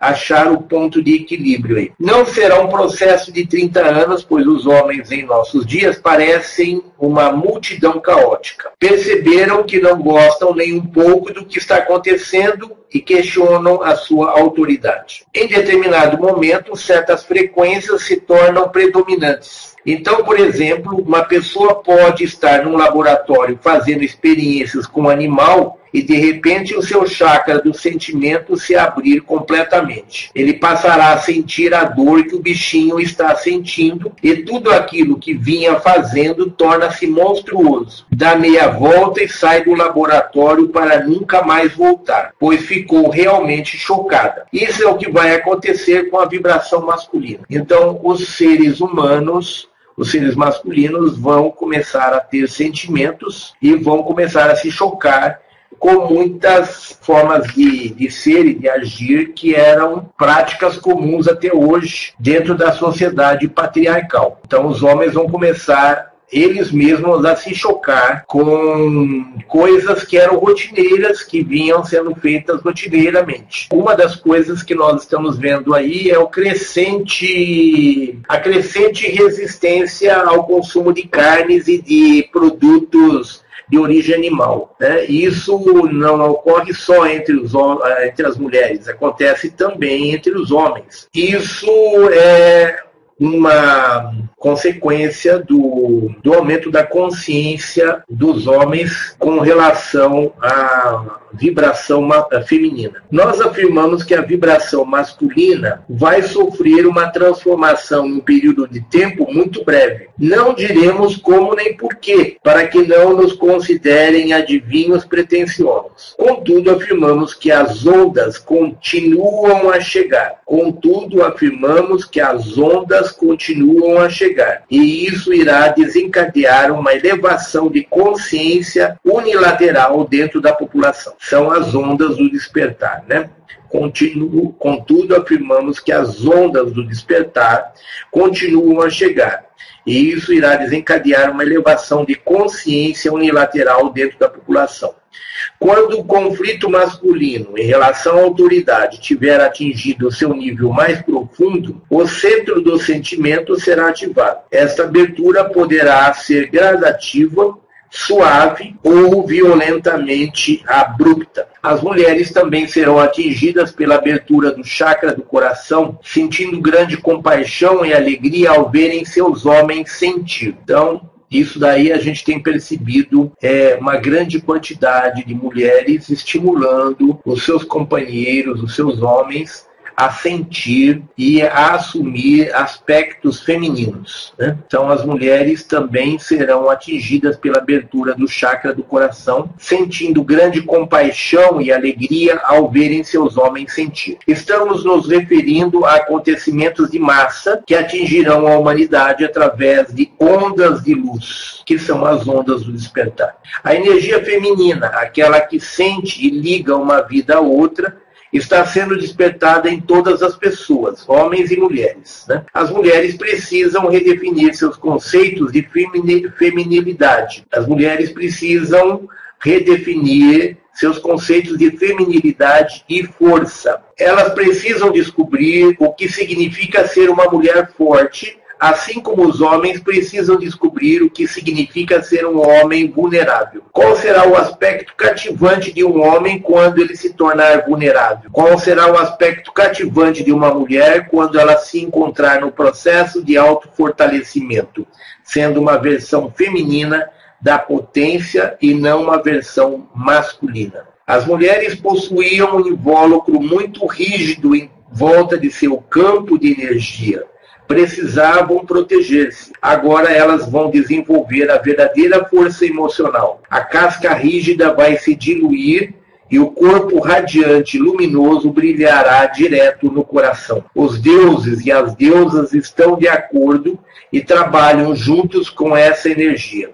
Assim está decretado e assim será o desenrolar deste drama. Está feito, está nas mãos da luz. Era essa nossa aula de hoje. Espero que todos tenham assimilado, tenham compreendido. Queremos informar a todos, nós compramos um lote de cristais que vamos levar lá para o encontro. Compramos um novo lote de cristais, de pontas de cristais para meditação e compramos um lote de gemas, de gemas que são as pedras coloridas dos chakras. Então nós vamos ter o kit de pedras coloridas para serem utilizadas nos chakras e as pontas de cristais que nós vamos levar para o nosso encontro lá em em Sorocaba no próximo final de semana. Então, as pessoas que tiverem interesse poderão adquirir conosco lá esse material e nós vamos passar a disponibilizar esse material também para ser enviado pelo correio. Tá? As pessoas que quiserem adquirir, depois nós vamos colocar fotos no nosso blog e vamos colocar as, as fotos dos cristais, das pedras, tal, dos kits e vamos de agora por diante vamos começar a ministrar cursos de TPMCC, técnica pleidiana de meditação e cura com cristais, e vamos é, começar a ministrar os cursos e disponibilizar os kits e os cristais. Nós tínhamos ficado sem fornecedor de pedras por isso nós paramos de ministrar cursos de meditação com cristais e agora nós estamos retomando isso. Conseguimos um fornecedor e vamos retomar a venda de pedras e cristais e vamos voltar a ministrar os cursos. Então aguarde aí que nós vamos com à medida que nós tivermos datas disponíveis, nós vamos começar a incluir os cursos na nossa agenda. Vamos então abrir o nosso chat para perguntas. Queremos insistir para que os irmãos façam perguntas relativas à nossa aula de hoje. Vamos evitar de fazer perguntas sobre profecias, né? Que eu acho que precisava ser falado, já foi falado. Né? A Magda diz: Eu gostaria de saber se existe a possibilidade de ir apenas no domingo, porque para mim sábado não é possível. Olha, Magda, possibilidade existe, mas você vai perder toda a parte teórica que será dada no sábado. Nós vamos ter a parte prática no domingo e a parte teórica no sábado, do curso de apometria. Embora a gente vá dar uma apostila bastante completa, nós estamos preparando uma apostila aqui que vai ficar coisa fina. É uma apostila bem completa, é, que vai trazer bem clara a parte teórica, é, eu acho que a parte teórica que vai ser dada no sábado vai seria importante você assimilar ela pessoalmente. Mas podemos sim abrir para você ir para lá no domingo, tá? Vamos conversar a respeito disso depois. Vamos conversar aí por telefone para a gente acertar isso. Nós abriremos para você ir para no domingo para lá. E vamos lhe dar a apostila. Acredito que com a apostila você supre em parte a falta da parte teórica, mas por mais que ela esteja bem explicada a apostila, eu acho que você vai precisar depois de um reforço na parte na parte teórica. É, entre em contato conosco, se possível, por telefone ou Magda, para a gente conversar a respeito disso. 41 aula do livro Mensageiros do Amanhecer, parte 4, 22 de setembro de 2015. Assistam essa e outras aulas no YouTube, no canal Ensinamentos Pleidianos. Durante a noite. Me pergunta como a quebra do sistema financeiro, como devemos agir as pessoas que devem financiamentos. Bom, os nossos irmãos pleidianos nos disseram que nós não devemos nos preocupar com isso. É, se é possível quitar o financiamento, façam. Se não é possível quitar, vamos esperar para ver no que vai dar isso. É, os irmãos pleidianos nos alertaram que o sistema financeiro tem feito de tudo para endividar as pessoas, emprestando dinheiro a juros baixos, fazendo qualquer negócio para é, endividar as pessoas, com empréstimos, financiamentos de todo tipo. Os irmãos pleidianos dizem que isso é uma cilada, que na verdade eles querem todos devendo para eles para poder transformar a todos em escravos. Existe uma lógica bastante grande nisso daí, mas ao mesmo tempo os irmãos pleidianos, ao mesmo tempo que eles nos dizem isso, eles nos dizem que nós devemos evitar as dívidas e pagar e procurar nos livrar das dívidas, pagar as dívidas, procurar quitar as dívidas, nos livrar das dívidas, evitar de fazer novas dívidas. Mas é, os nossos irmãos pleidianos nos dizem que não devemos entrar em pânico com relação a isso. vamos, na medida do possível, nos livrando das dívidas, sem fazer novas dívidas, né? principalmente não fazer novas dívidas. E com relação às que nós já temos e que não temos condição de pagar, vamos ver como é que vai ficar. Vamos nada como um dia após o outro. Não devemos nos precipitar, não devemos nos preocupar a ponto de transformar isso num problema na nossa vida. Vamos deixar fluir, vamos deixar acontecer, vamos ver o que, no que vai dar isso. A única coisa que devemos evitar é de fazer empréstimos e financiamentos e pagar a dívida neste momento. Aliás, e evitar de fazer novas dívidas neste momento. Devemos, na medida do possível, nos livrar das dívidas. E vamos ver o que vai acontecer. A intenção deles é transformar todos os seres que têm dívidas de financiamento, de empréstimo, em escravos. Essa é a intenção deles, ao fazer os empréstimos, ao fazer o, oferecer dinheiro para nós. Só que é, os irmãos pleidianos estão dizendo para que a gente não entre em parafuso por causa disso, porque eles não vão conseguir completar a agenda deles. Eles não conseguem implantar totalmente a agenda deles. Então, essa eh, vai ser provavelmente a nossa sorte. A nossa sorte é que eles não conseguirão implantar integralmente a agenda deles. E antes disso vai acontecer a ascensão planetária. Né? Uma coisa é fazer parte dos planos deles, né? fazer parte da agenda deles. Outra é que isso venha se concretizar. As pessoas, quando a gente fala aqui das possibilidades, as pessoas, tem gente que acha que nós estamos é, sugestionando negativamente as pessoas, que a gente está fazendo é, apologia da não-luz, né? É, ou sugestionando negativamente as pessoas. Não é esse o objetivo.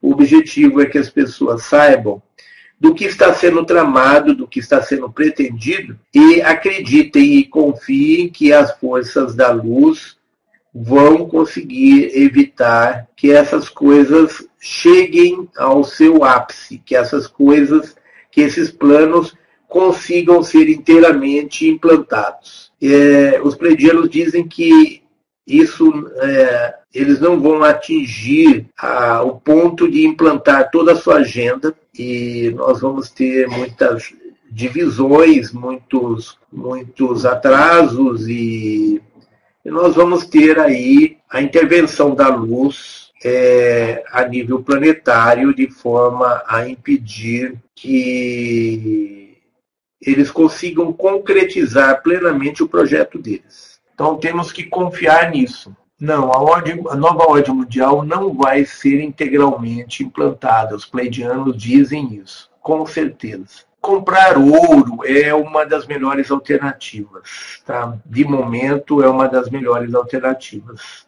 Para quem tem dinheiro e pode comprar ouro, é uma das melhores alternativas. Não é, não vamos dizer que é a, não podemos dizer que é, é o ideal, mas é talvez a melhor alternativa. É, como se diz, seria a talvez a menos, a menos traumática, né? seria nós não podemos garantir, os irmãos pleidianos não garantem que comprar ouro é a solução para tudo. Mas é, possivelmente muita gente que vai comprar ouro vai esse ouro depois não vai valer como ele valia antes. Provavelmente eles vão promover aí uma desvalorização no ouro, alguma coisa assim, mas é, das alternativas que se apresentam de momento é talvez a, a menos ruim. Né? André pergunta se o Edson poderia passar esse mantra indiano. É, se ele puder passar, é uma boa, né?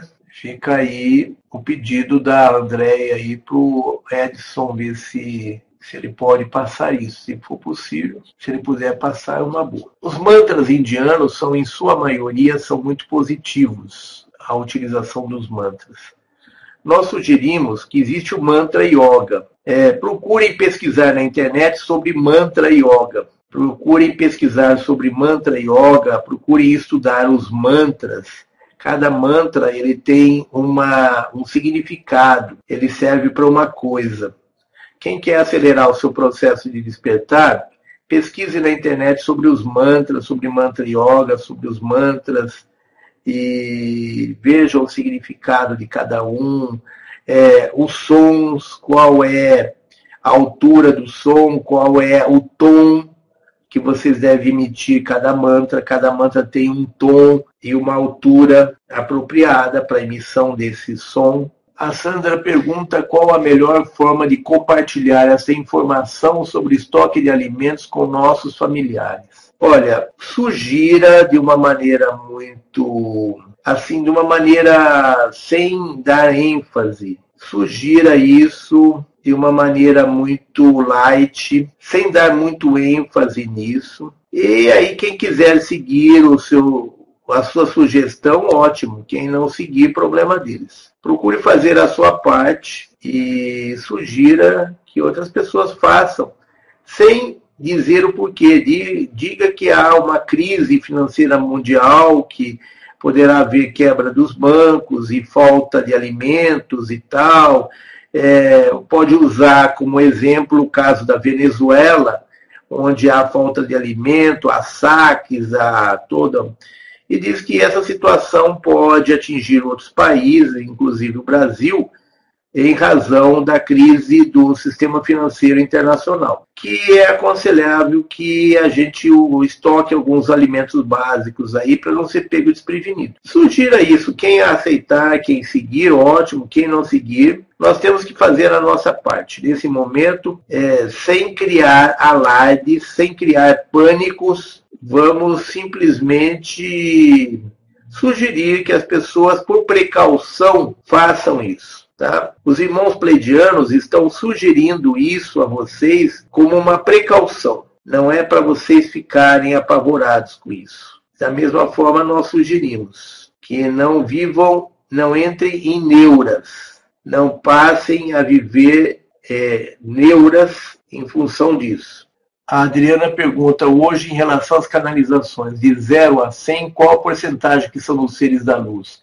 Pois no aqui e agora os tempos são outros com mais luz sobre o sistema solar e sobre o nosso planeta. As canalizações de 0 a 100, eu diria que 90 a 95% são dos seres da não-luz. Isso é uma coisa que os pleidianos vêm nos dizendo há muito tempo, que nós estamos repetindo aqui, e que no vídeo daquele insectoide, aquele vídeo da entrevista daquele insectoide lá no no, no projeto Avalon, a entrevista que aquele insectoide deu lá para o projeto Avalon, que nós postamos lá no nosso blog, ele confirma exatamente isso. Ele confirma entre as muitas coisas que os pleidianos estão dizendo aqui através de nós, é, essa é uma das coisas que os pleidianos vêm dizendo, que a porcentagem de canalizações que são dos seres da luz é em torno de 5 a 10%. O resto é de seres da não-luz, é desinformação. É, isso é uma coisa que os pleidianos vêm dizendo e lá ele confirma exatamente isso. Quando nós vimos, nós nos surpreendemos, porque embora a gente confie nas informações dos irmãos pleidianos, ultimamente essas informações dos nossos irmãos pleidianos vêm sendo confirmadas por várias fontes diferentes. Nós tivemos reunião com a Miriam Delicado e ela confirmou é, a maioria das informações que nós estamos recebendo dos pleidianos, que nós passamos para ela, ela confirmou. Quer dizer, a maioria das informações nós passamos para ela a maioria das informações que foi possível passar, ela confirmou todas. Todas as informações que nós passamos para ela, ela confirmou. Só que nós não conseguimos passar todas, conseguimos passar assim uma, as mais importantes, né? Que nós passamos para ela, ela confirmou todas. É, nós assistimos um, um vídeo aí outro dia de um hangout do Fábio Del Santoro, que nós não conhecíamos direito o trabalho dele, não conhecíamos os vídeos dele, ele comentou sobre informações que os uranianos passaram para ele e que confirmam exatamente o que os irmãos pleidianos têm passado para nós. Então, nós sentimos assim que, embora a gente não conheça o Fábio Del Santoro, e nós não temos intenção nenhuma de emitir aqui qualquer julgamento a respeito, mas nós sentimos que ele é um ser que está comprometido com a luz. Então, não estamos aqui avaliando as informações que ele recebe, porque é, nós percebemos que algumas dessas informações que ele recebe, é, embora coincida com as informações dos pleidianos, elas não estão aprofundadas. Então, nós percebemos que muitas das informações que ele recebe dos uranianos, embora elas não estejam tão aprofundadas como as informações passadas pelos pleidianos, elas coincidem com as informações dos pleidianos. Então, existem aí muitos seres fazendo canalizações, fazendo palestras, fazendo vídeos, é, se colocando como canal de seres da luz, mas que não estão trabalhando para os seres da luz. Ou estão trabalhando para o seu próprio ego, ou estão trabalhando para seres que estão se, se fazendo passar por seres da luz. Infelizmente, os que estão a serviço da luz é uma minoria, é de as canalizações da luz é de, 10, de 5 a 10%. O restante são de seres da não-luz. Nós queremos dizer aos irmãos que, embora a opção de comprar o ouro seja assim a mais segura forma de investimento, nós é, isso é uma coisa que cada um deve avaliar. Nós não podemos vir aqui dar uma, um conselho aqui é, levará todo mundo a pegar todas as suas as suas economias e gastarem ouro e depois eles promoverem uma desvalorização aí do valor do ouro e todo mundo quebrar por causa disso. Então, é preciso cuidado com as coisas, embora a gente esteja apontando assim um dos melhores caminhos, ele está sujeito a outros problemas. Um deles é a desvalorização no valor do ouro que eles podem promover aí para poder obrigar as pessoas a desovar o ouro que tem, obrigar as pessoas a entregar o ouro que tem. Então, é, existe é, aspectos que precisam ser analisados por cada um e levado em conta sem fazerem as coisas cegamente só porque foi os pleidianos que falaram. Tá? Então é uma responsabilidade muito grande é, os pleidianos apontarem um caminho e amanhã depois, seres a não luz virem fecharem esse caminho e aí fica parecendo que houve má fé da nossa parte e que a gente induziu as pessoas a fazerem coisas erradas. É, de repente a gente consegue até impedir que haja a implantação da nova ordem mundial através do nosso poder criador. Né? Então, é uma coisa que precisa ser bem esclarecida aí, precisa ser levada em conta de uma forma positiva, de uma forma cuidadosa, de uma forma responsável, para que depois não venham dizer, ah, foi o Biatan que falou para fazer assim, ele que falou que os pleidianos mandaram fazer assim. Então, não venham depois dizer que deu errado e que o Ibiatã é culpado. O Edson é, confirmou ali que são é o mesmo mantra que a Gelene e o Paulo tinham falado. Né? A nossa irmã Lorantana, ela recolocou aí o link do vídeo do YouTube onde está esse mantra. Aí para que ficasse visível para todo mundo, ela recolocou ali. A Sandra diz: haverá catástrofes naturais, moro na beira do rio e toda época de chuva é muito preocupante. Olha, catástrofes regionais, locais, haverá e muitas, porque Gaia está agitada com tanta com tanta poluição aí, com tanto metal pesado criado pelos chemtrails com tanta tecnologia como HARP e outras atingindo o planeta Terra, o planeta está se modificando, aí está promovendo uma então uma engaia está agitada com todas essas coisas aí que estão prejudicando ela. Então existe uma possibilidade bastante grande de cataclismas locais em função disso. Mas o comandante Astageran e os pleidianos já nos garantiram inúmeras vezes que não haverá qualquer cataclisma mundial. As forças da não-luz vêm, vêm pregando isso, vêm trazendo essas informações canalizadas com o nome de seres da luz, mas isso não é uma verdade. Não vai acontecer nenhum cataclisma mundial, só cataclismas locais.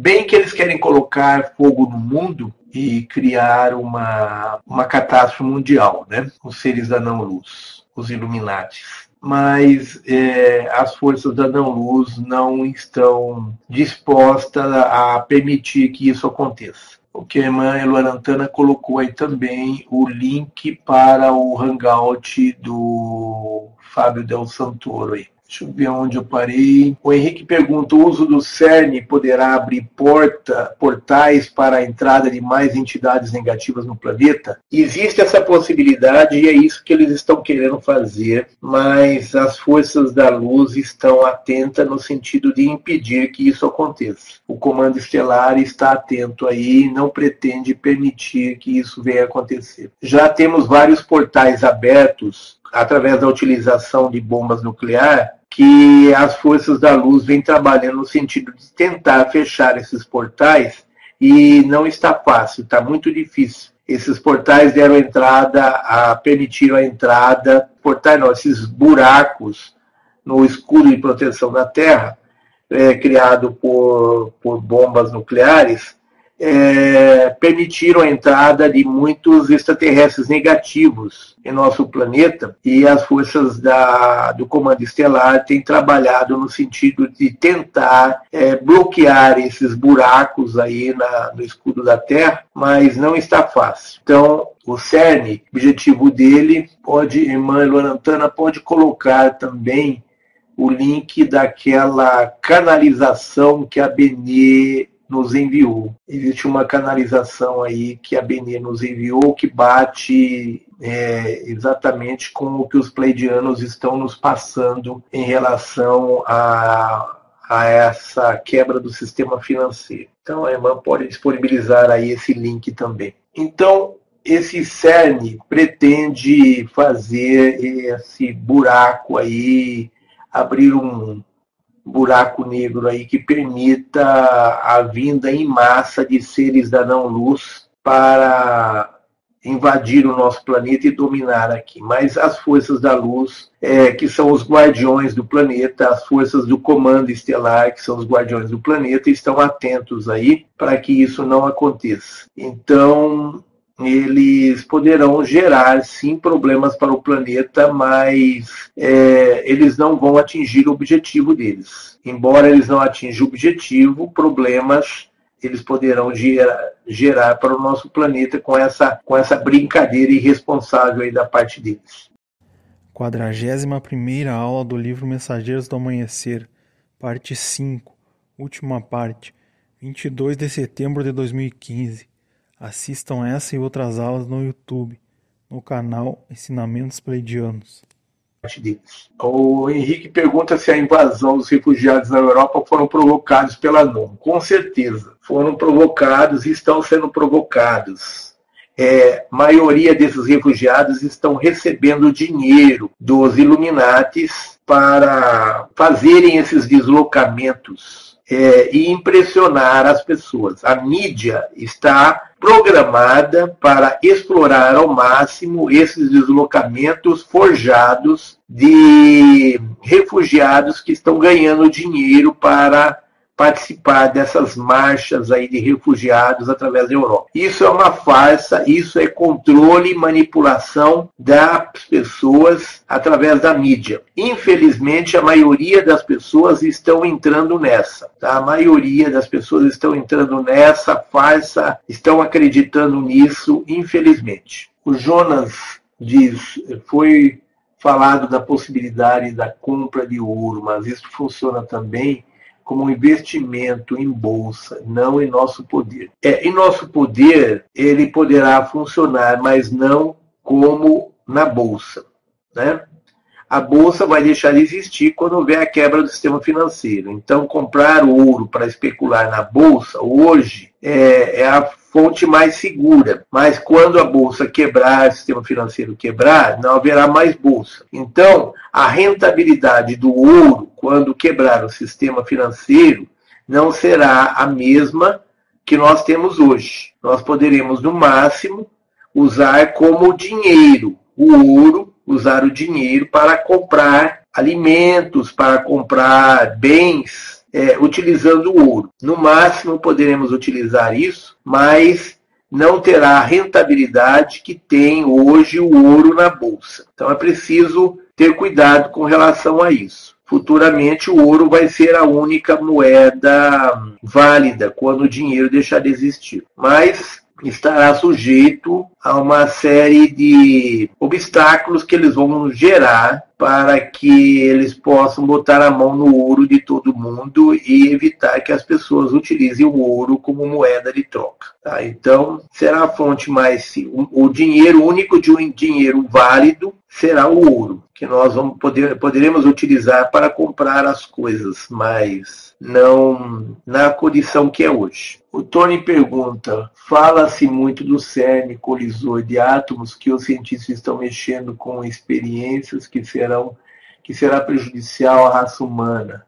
O que os pleidianos falam sobre o projeto? É, não é um serviço da luz, tá? O colisor do CERN não é um serviço da luz. Ele tem por objetivo é, experiências das forças da não-luz com o objetivo de abrir canais, é, abrir portais que possibilite trazer outros extraterrestres negativos para cá, é, trazer a, a família da não-luz inteira, né? E esse é o objetivo deles. E também a possibilidade de, de expansão. Eles querem usar o colisor como uma forma de abrir caminhos para eles poderem se expandir para outros planetas. É uma espécie de projeto de expansão, de dominação da galáxia, do sistema solar, etc. E também como uma espécie de rota de fuga, né? Embora aquele uma das coisas assim que tem bastante lógica que os pleidianos confirmaram, que nós não sabíamos, mas que nós vimos lá na entrevista daquele sectoide lá para o projeto Avalon, cujo vídeo nós postamos lá no nosso blog, ele fala que eles estão utilizando colisor aí é, como uma forma de tentar é, impedir a grande onda do despertar que está vindo para a Terra. Então, isso, quando nós vimos isso no vídeo, os pleidianos falaram que isso tem fundamento. Tá? Então, os pleidianos confirmaram que tem fundamento. Eles virem utilizar o colisor, assim como o projeto HARP, para tentar impedir a chegada da grande onda do despertar, a grande onda da de energia eletromagnética que vai promover a ascensão planetária. Não, Adriana, essa onda chega quando tiver um terço de pessoas despertas, possivelmente em 2019. Veja bem, mais uma vez nós falamos, os pleidianos não se prendem a datas, as forças da luz não se prendem a datas. A gente fala aqui uma assim dar uma estimativa dentro de toda uma conjuntura. Mas isso poderá acontecer antes, na, na época em que foi previsto ou depois. Tá? Então, normalmente se fala-se uma data aproximada, considerando vários aspectos, várias outras outros detalhes que estão relacionados. Mas isso não é 100% seguro. É uma possibilidade, porque existe pessoas que assistem o nosso vídeo lá, que fala sobre a ascensão planetária, lá no, no YouTube, e depois postam lá que o Ibiatã falou que ia acontecer e não aconteceu. Então, nós nunca falamos vai acontecer hoje, vai acontecer amanhã, vai acontecer esse ano. O que nós estamos falando é de probabilidades, assim como a probabilidade de que haja quebra do sistema financeiro nesse período de 20 de setembro a 30 de outubro. Existe essa possibilidade da quebra do financeiro,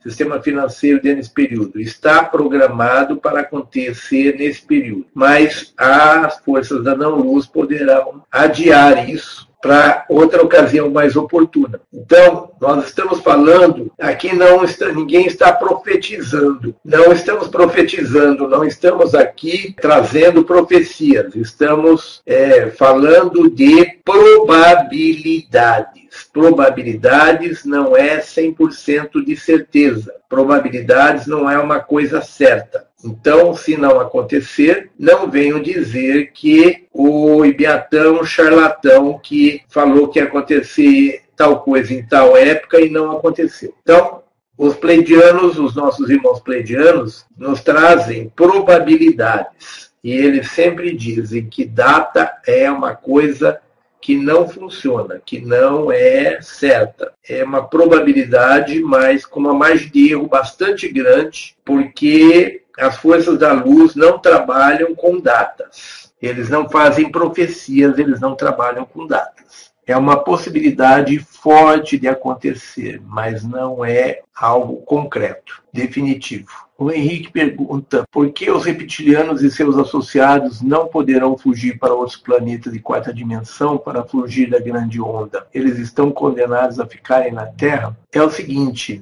essa grande onda que vai atingir a Terra não vai atingir só a Terra. Todos os planetas de quarta dimensão que existe aqui nesse setor em nossa galáxia vão ser atingidos por essa grande onda. É, eles vão migrar para planetas de, quarta, de terceira e quarta dimensão, mas que são planetas novos, assim como Hercólogos é um planeta novo, existe outros planetas que são novos e que nos parece que não estão nessa galáxia ou neste setor do universo. Ou estão no outro universo, ou estão num setor do universo onde que não onde essa grande onda não vai chegar. Porque está previsto que essa grande onda vai promover a ascensão não só da Terra, mas de todos os planetas do universo. Os irmãos pleidianos dizem isso aí nos livros e eles têm reiterado isso para nós. Essa grande onda começa, ela atinge inicialmente a Terra, mas ela vai atingir a todos os sistemas, a todos os planetas do nosso universo. Então, deduzo, deduzo, não estou afirmando, mas deduzo, com base nas informações dos pleidianos, que os 12 planetas que vão receber esses seres que vão ser exilados do planeta Terra, eles não estão é, na nossa galáxia e possivelmente não estão no nosso universo. Hercólogos, por exemplo, é um planeta que, pelo que os irmãos pleidianos nos disseram, é um planeta errante que não encontrou ainda, um planeta novo, que foi formado faz pouco tempo, um planeta grosseiro, lento, de baixa frequência vibratória, etc., porque ele é um planeta novo, recém-formado, e ele é um planeta errante que não tem ainda um lugar definido para estacionar ele vai estacionar num determinado lugar, mas ainda não tem esse lugar determinado. Ele está fazendo uma limpeza pelo nosso universo. É, de repente, é, o lugar onde esse planeta vai estacionar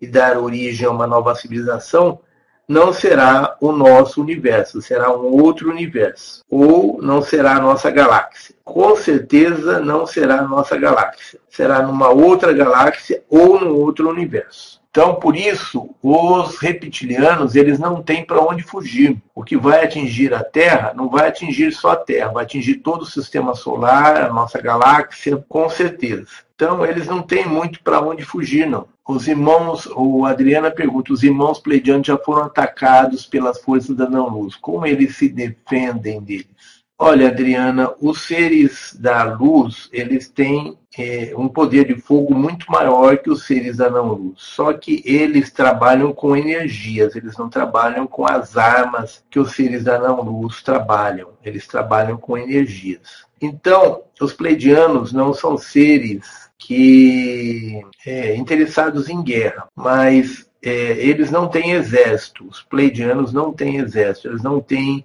interesse em guerra. Mas se eles forem atacados, eles têm um poder de fogo muito maior do que os seres anão-luz, porque eles trabalham com energias de frequências vibratórias muito mais elevadas. São equipamentos que trabalham com energias que têm um poder de fogo muito maior. É, só vou responder a última pergunta do Leuzi sobre a nossa comunidade. A nossa comunidade, Leuzi, está em pesquisas. Nós estamos fazendo, aí, através de algumas pessoas, estamos fazendo pesquisas é, sobre a nossa estrutura, a estrutura que nós escolhemos, né, que é o sistema de cooperativa. Então, existem algumas pessoas aí que estão fazendo pesquisas, é, colaborando conosco nesse sentido, fazendo pesquisas sobre sistema de sobre tecnologias autossustentáveis, é, sobre sistemas de energia livre, é, sobre material para construção, formas, as melhores formas de construção, é, as melhores formas de distribuição